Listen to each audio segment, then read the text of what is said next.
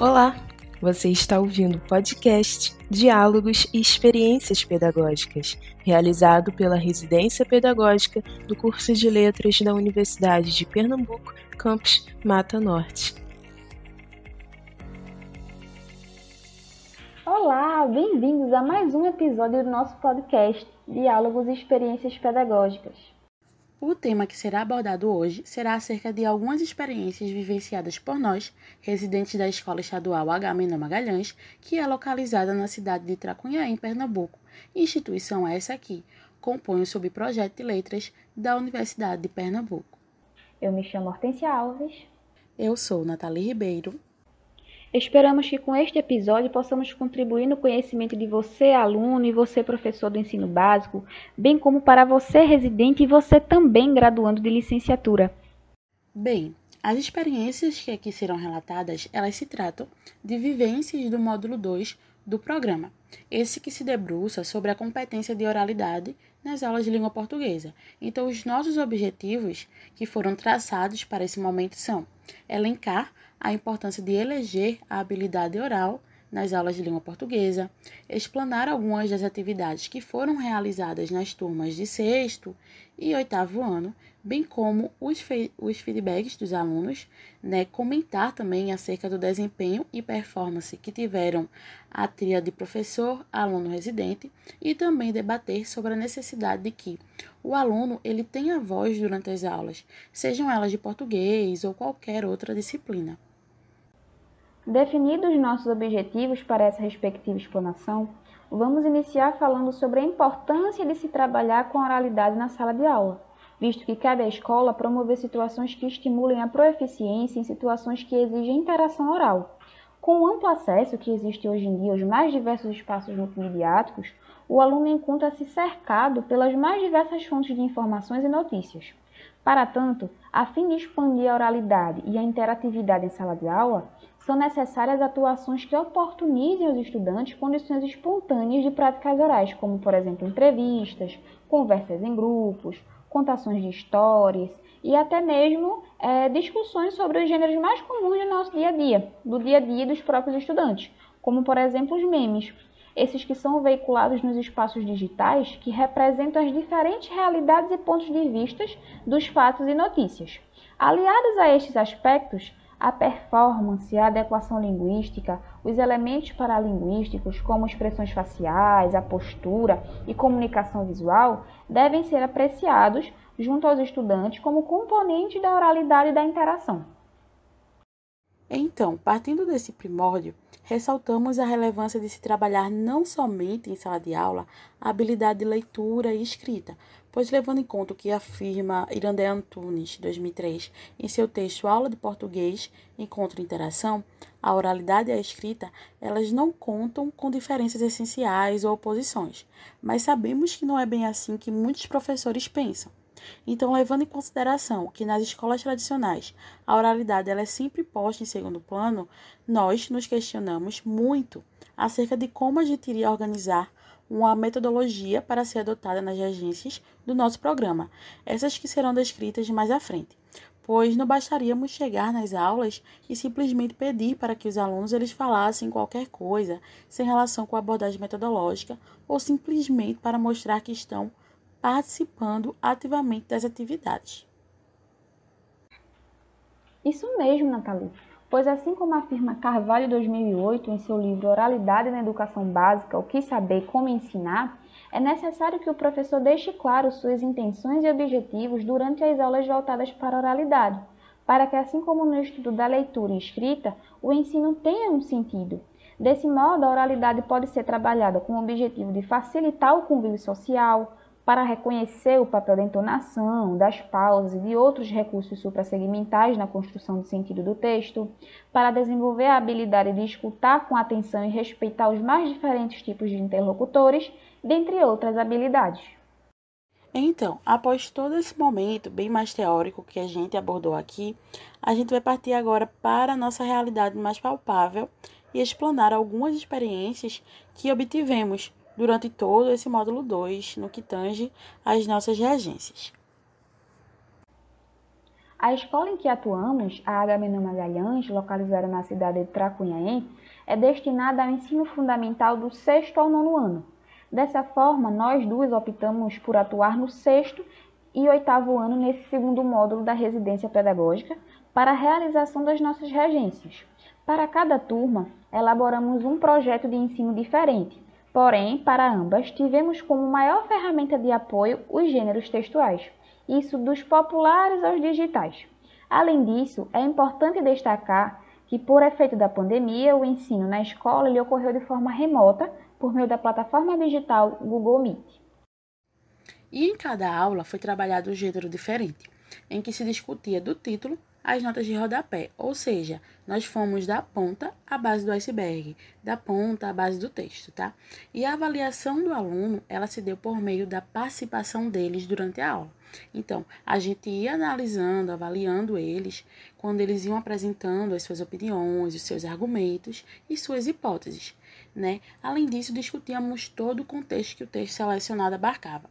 Tudo isso colocando o aluno como protagonista, visto que são eles quem elegem questões para serem trabalhadas de acordo com seus próprios conhecimentos do mundo. Então, nosso papel, enquanto residentes, era de apenas mediar a discussão, bem como ir ajustando os turnos de fala e etc. E para justificar a seleção de gêneros textuais estudados por ambas as turmas, é importante destacarmos que o intuito era fazer com que os discentes participassem ativamente das aulas de língua portuguesa. Assim, com os sextos anos, buscamos trabalhar os gêneros de cunho popular, pelo fato da turma ter apresentado maior interesse por histórias, bem como pelo fato da cidade ser rica culturalmente, o que consequentemente influencia no conhecimento de mundo dos alunos. Nas aulas sobre contos populares, lendas e provérbios, podemos perceber que esses alunos tinham uma carga de conhecimento empírico imensa. Logo, eles notando que havia espaço para expor as suas hipóteses, assim o faziam. E nos oitavos anos não foi diferente do que aconteceu nos sextos, como foi dito por Hortência.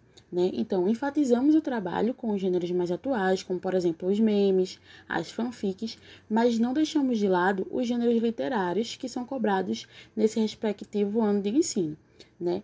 E o que buscamos fazer foi basicamente ir mesclando essas aulas para que aquele aluno que consegue perceber mais questões dignas de serem discutidas em um meme também seja capaz de enxergá-las no conto ou em uma crônica.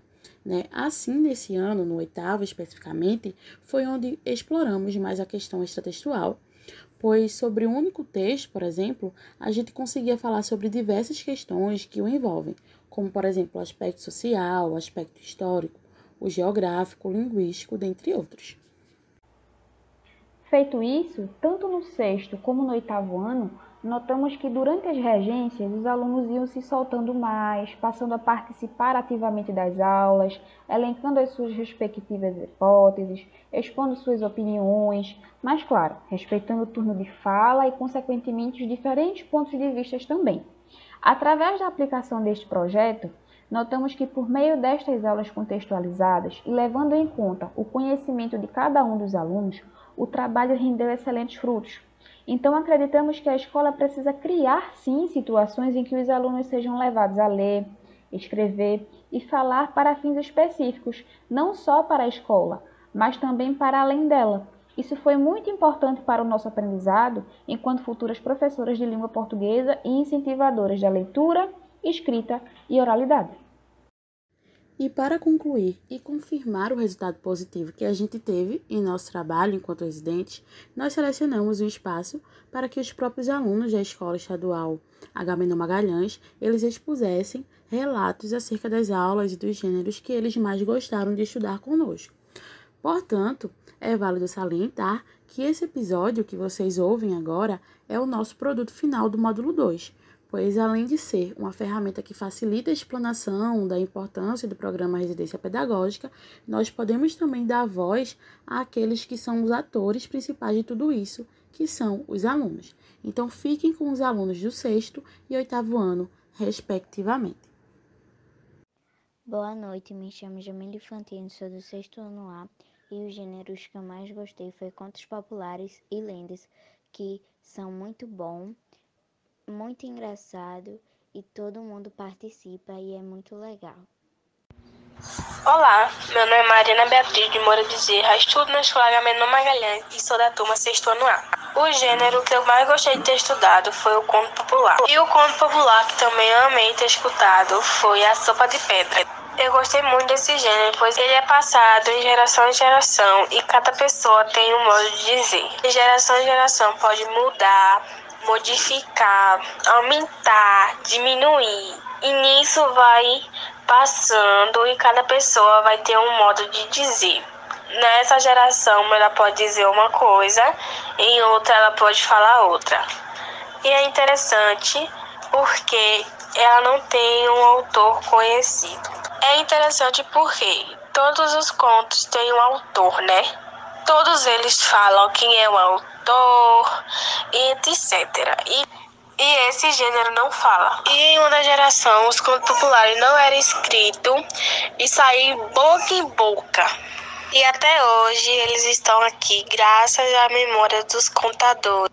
E também um dos motivos para eu gostar do conto popular foi também que tem muitos personagens divertidos e muitas histórias muito legais. E foi esse meu podcast, Hortência Nathalie. Boa tarde. Meu nome é Bianca Thaís, do sexto ano A, e o gênero que eu mais gostei foi lendas, pois tinha muitos que eu não conhecia, passei a conhecer, e outras que eu conhecia, fui mais profundo da história e comecei a entender o significado e o que elas são. Boa tarde a todos os residentes. Meu nome é Alana, sou do sexto ano A. O gênero que eu mais gostei foi sobre lendas, porque muita gente quis participar e deu para todos lerem. Alguns não quiseram ler, mas participaram mesmo assim. E porque nós aprendemos que lenda é uma narrativa fantasiosa, pela tradição oral, através dos tempos, de caráter fantástico e ou factício. As lendas combinam fatos reais e históricos com fatos irreais, que são meramente produto da imaginação aventuresca humana. Uma lenda pode ser também verdadeira, o que é muito importante. Olá, meu nome é Ana Beatriz Gonçalves dos Santos, sou do sexto ano A. Meus gêneros preferidos foram lendas e cordéis, porque eu pude aprender mais sobre e são coisas que eu já estou acostumada a ver no meu dia a dia. Meu nome é Ingrid e o gênero que eu mais gostei foi do conto populares, que teve mais participações e a gente aprendeu bastante.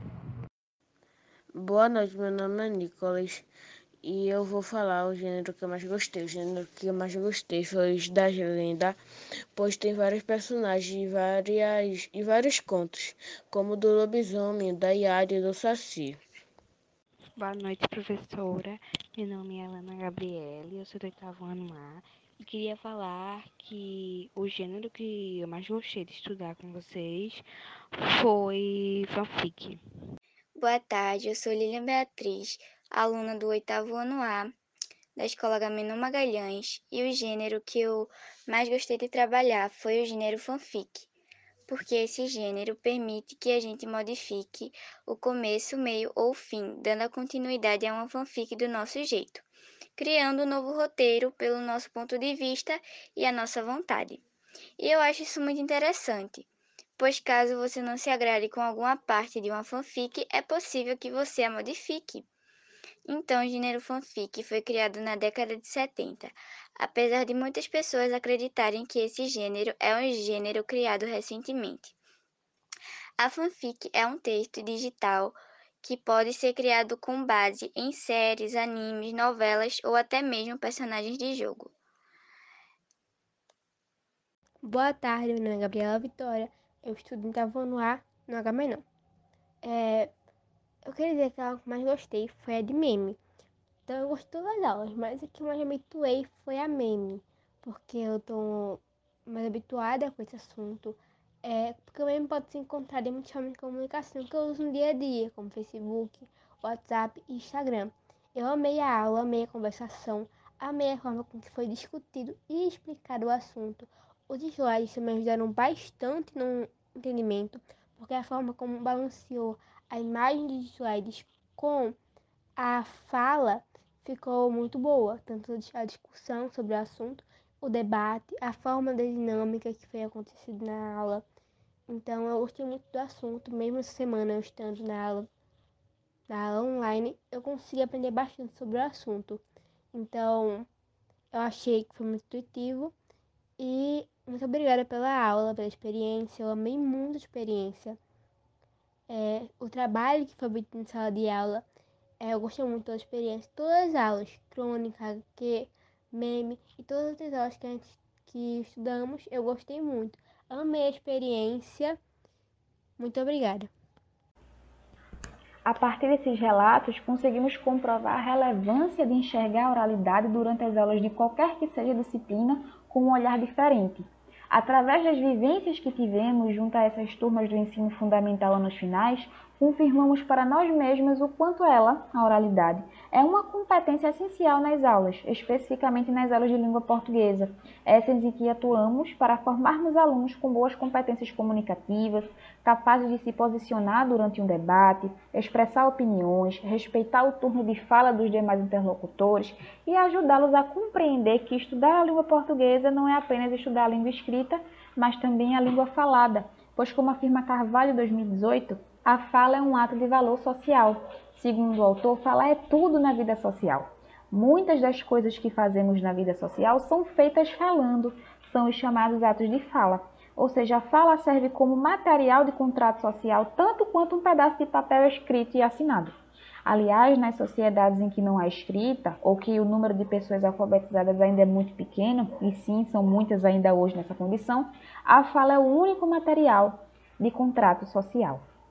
Uma outra questão que nos chama a atenção ao ouvi-los é acerca da felicidade, do contentamento dos discentes ao relatarem satisfação em saber que os colegas também puderam participar, que eles tinham espaço para falar durante a execução dessas atividades.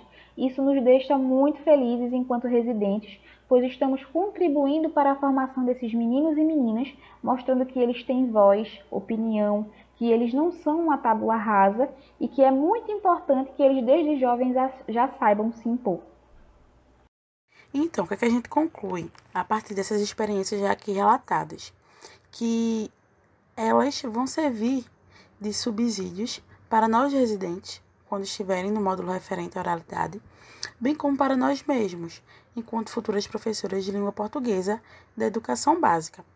Então a gente percebe que por meio de aulas contextualizadas e levando em conta o conhecimento de cada aluno, foi, foi possível notar que o trabalho ele rendeu excelentes frutos, que os alunos gostaram, que os alunos participaram. Né? Outra coisa também é que a escola ela precisa criar situa situações em que os alunos eles vejam essa questão do ler, do escrever e falar além da escola, né? Não sejam coisas apenas voltadas para a escola, porque existem fins específicos para isso fora da escola, na vida. Então é importante levar em consideração isso durante as aulas de língua portuguesa. É, e isso foi muito importante para o nosso aprendizado, né, enquanto futuras professoras de língua portuguesa e incentivadores da leitura, da escrita e da oralidade. E em relação à residência, ela, sem sombra de dúvidas, é um projeto que auxilia positivamente estudantes de licenciatura, tendo em vista que muitos nunca tiveram contato com a sala de aula. Esse programa, por sua vez, faz com que esses estudantes conheçam a realidade das escolas públicas de nosso país, mas que também criem atividades, projetos e metodologias que vão servir para intervir e somar para que se tenha um ensino de qualidade em nossas escolas públicas. Então, dessa maneira, muitas práticas realizadas em sala, elas vão poder ser levadas durante a nossa vida profissional. Espero que tenham gostado das experiências aqui relatadas. Agradecemos muito a você, aluno, a você, professor, a você, residente, por ter nos ouvido até aqui através das plataformas digitais. Agradecemos também a nossa preceptora, Iranilda Ribeiro, pelo espaço a nós cedido em suas aulas e aos nossos coordenadores, professor Jacinto dos Santos e professora Rinalda Arruda. A todos nosso forte abraço. Até a próxima oportunidade com outras experiências riquíssimas obtidas através desse programa tão importante e necessário, que é a residência pedagógica. Você ouviu o podcast Diálogos e Experiências Pedagógicas realizado pela Residência Pedagógica do curso de Letras da Universidade de Pernambuco, Campus Mata Norte. Nos acompanhe também no Instagram, rpletrasupe. Até o próximo episódio.